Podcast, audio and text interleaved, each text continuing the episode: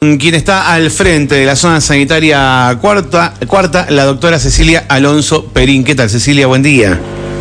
Hola, muy buenos días. Un saludo para vos y para toda la audiencia. Bueno, muchísimas gracias por atendernos, Cecilia. La, la primera pregunta que te queremos hacer es si continúa la pandemia, si continúa eh, el, el COVID. Sí, claro. La pandemia continúa. Eh, la idea, lo mejor que nos puede pasar es que la pandemia se vaya transformando en lo que llamamos endemia, o Sí. sea, una enfermedad que está y ya convive con nosotros, como la gripe o otras enfermedades con las que con las que vivimos y que tenemos que aprender a cuidarnos, nada más. Pero sí, Está. ¿De, qué forma, eh, eh, esto obviamente que es en tono de juego, ¿no? La pregunta, pero eh, la sensación, que, eh, a dónde vas, con quién hablas, ayer lo charlábamos con la audiencia y justamente por eso hoy te, te queremos sacar para charlar de esto, la sensación es como que no estuviera más, ¿viste? Hay- una, hay, hay una cuasi normalidad, pero por, por eso va la pregunta. ¿Cuáles son los cuidados que, que recomendás eh, en esta instancia de la pandemia?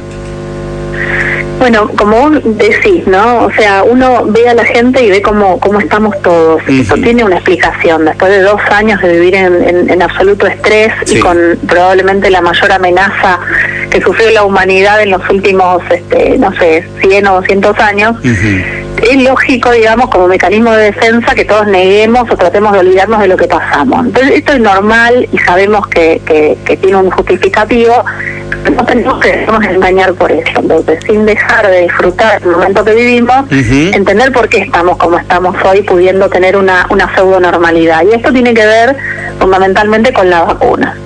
Digamos, acá lo que cambió la realidad de lo que nos está pasando son las vacunas. Entonces, mientras disfrutamos, tenemos que terminar de completar esquemas. Tenemos 1.400 adultos mayores de 60 años que todavía les falta su refuerzo, que no se lo aplicaron. Es un montón de gente. Tenemos niños que todavía no se han vacunado. Así que, digamos, para poder disfrutar de esto, yo no espero que todos los días estemos este, acordándonos del COVID y de lo mal que la pasamos, pero sí que no aflojemos y no bajemos los brazos, porque no hay nada todavía dicho ni asegurado. Así que eh, nada, concurrir a vacunarse, revisar el carnet, estar atentos por si nuevas indicaciones.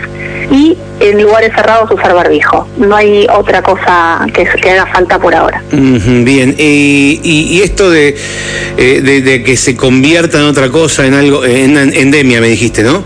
Eh, sí. eh, eh, ¿A partir de qué datos puede pasar eso? O sea, porque me imagino que es a, a través de datos estadísticos.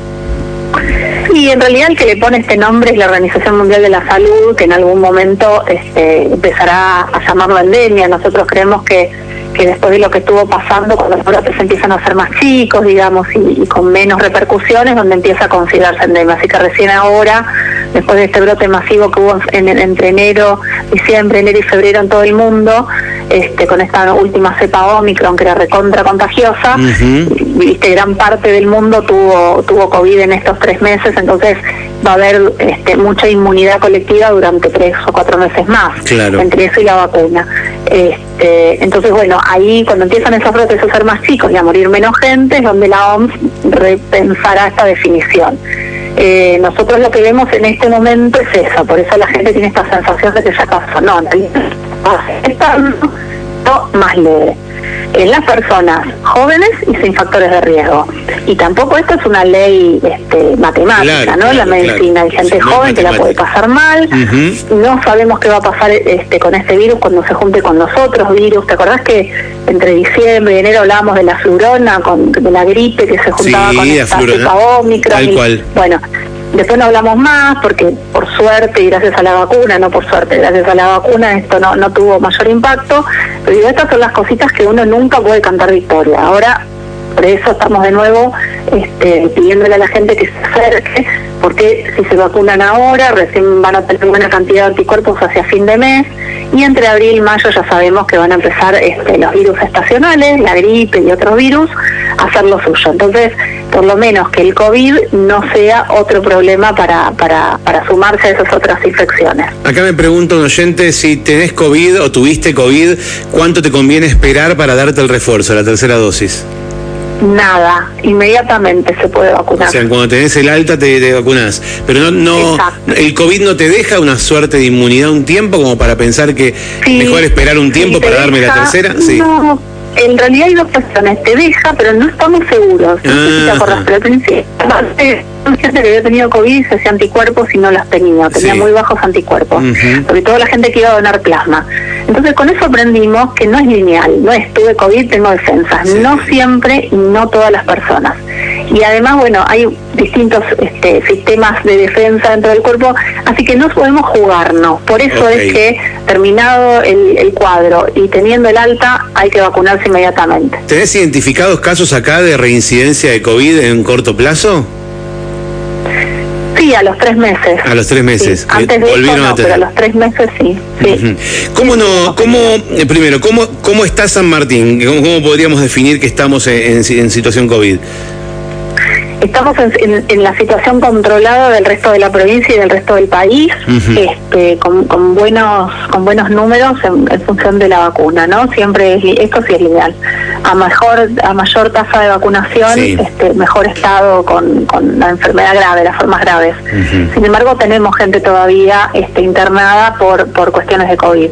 Ah, Así que por eso es que llamamos a la gente a disfrutemos pero no nos olvidemos que para estar como estamos tiene que ver con la vacuna. Entonces, los mayores de 60, mucha gente que dice, no, yo no puse la primera y la segunda, no me quiero poner refuerzo. Mirá, no estás cubierto si ya pasaron más de cuatro meses de tu segunda dosis. Claro, Así que concurrí a vacunarte porque podés tener una, una mala sorpresa, digamos, una mala noticia. Así que que nadie se duerma, que completen los esquemas, no solo de COVID, sino del resto del calendario, tanto de adultos como de niños, y podamos seguir disfrutando de esta, esta etapa un poquito más estable y más este, alentadora.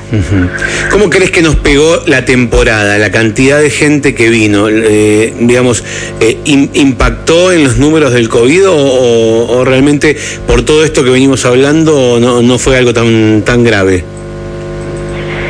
No creo que tenga que ver solamente con, con, el turismo, digamos. Sí es cierto que San Martín tuvo sus dos picos relacionados a, entre diciembre y enero, este, tanto del 2020 y 2021, como ahora diciembre del 2021 y enero del 2022. Así que hay alguna cuestión de, circulación de gente que obviamente impacta, esto no lo vamos a negar. Pero también es cierto que nosotros nos movemos y, andamos los mismos residentes, empezamos a viajar y a, y a algunos por trabajo, otros por placer, por descanso que corresponde y que es lo que, que nos hace falta, pero no, no hay forma de medir sí, si querés, siendo tan claro, sí, hay un impacto de, la, del turismo que circula, pero también nosotros nos movimos, así que no, no fue la mayoría turista de lo que atendimos entre diciembre y enero. Eso seguro que no, fueron, la mayoría fueron residentes. ¿Qué tal? Buen día, Cecilia. Eh, volvieron las clases y los niños y las niñas están contentas en los jardines. Este, los chiquitos van casi sin barbijo. Ahora, ¿resultaron las campañas que se hicieron en las escuelas? Sí, sí, tuvimos tuvimos buena respuesta. Este, nos hubiera gustado que tenerla mejor la respuesta. Algunos papás se tomaron su tiempo para, para pensarlo, así que por eso los estamos convocando ahora. En su momento los niños se vacunaban con Sinopharm, que es una buena vacuna. Ahora llegó también la vacuna Pfizer para vacunar a aquellos niños que no tengan ninguna dosis de, otra vacuna.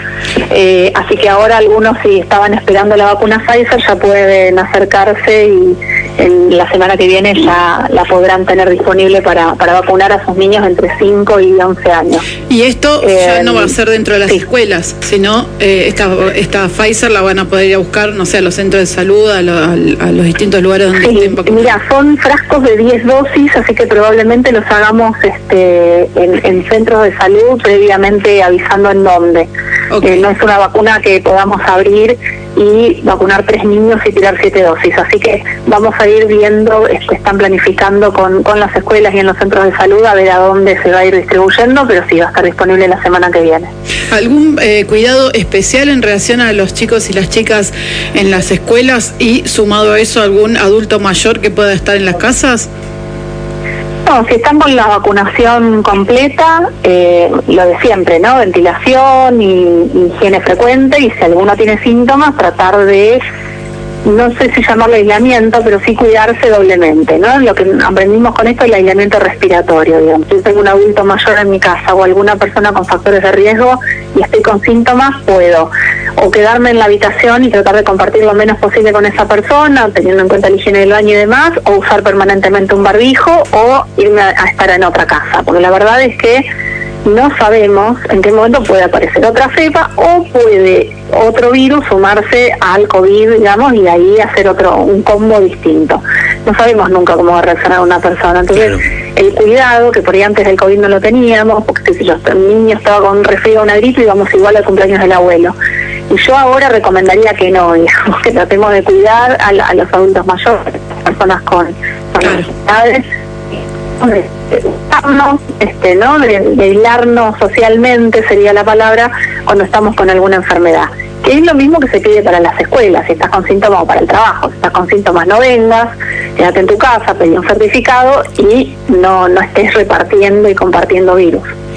Hay, eh, acá eh, te, paso alguna pregunta de, oyentes. Acá me dicen, por ejemplo, si tuviste COVID y tienen que completar esquemas de otras cosas, no de COVID, eh, ¿hay que esperar algún tiempo? Por ejemplo, hepatitis, dicen, ¿hay que esperar algún tiempo? No.